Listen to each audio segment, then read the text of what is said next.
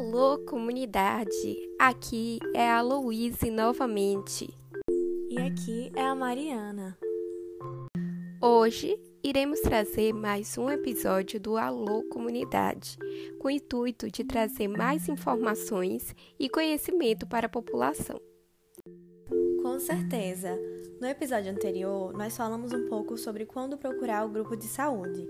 O tema de hoje será sobre os grupos de risco. Será que você se encaixa nesse grupo?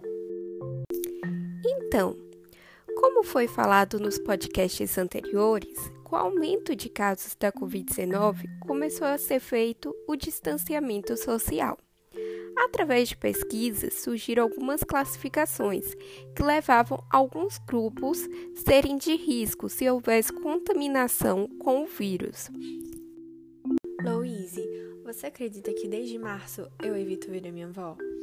Pois eu soube que os idosos fazem parte do grupo de risco. Além dos idosos, portadores de algumas doenças crônicas como a hipertensão arterial, diabetes mellito, doenças renais crônicas, entre outras, também fazem parte do grupo de risco.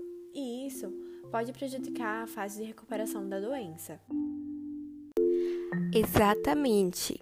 Mas além dessas doenças crônicas, há vários estudos que apontam a obesidade também como fator, o tabagismo, o consumo exagerado de álcool e a imunidade baixa, principalmente em pessoas que já apresentam problemas no coração e nos pulmões, como alergias e asma. Eu ouvi falar também que, pela falta de acesso à informação, grande parcela da população é atingida pela pandemia. E é por isso que nós estamos aqui juntas para trazer mais entendimento sobre o assunto, não é mesmo?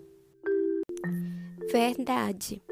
Em casos de suspeita e sintomas gripais, procure o número de atendimento à Covid-19 da sua cidade. Evite sair de casa ou encontrar parentes durante o período de recuperação. E se caso acontecer de ter algum parente que seja do grupo de risco e que não tenha testado positivo, mantenha o distanciamento social dessa pessoa para manter a saúde das pessoas que amamos. Então, mesmo sabendo que o final de ano está chegando, a saudade da nossa família e amigos fala cada vez mais alto. Mesmo assim, nós precisamos manter o distanciamento social só saia de casa se realmente for necessário. Ainda não achamos a cura para o vírus e com as eleições houve um aumento no número de casos no mundo inteiro. É importante nos prevenir. Isso mesmo. Lembrando também que é importante cuidar da saúde mental durante esse período de pandemia, pois problemas psicológicos também fazem parte dos fatores de risco da Covid-19.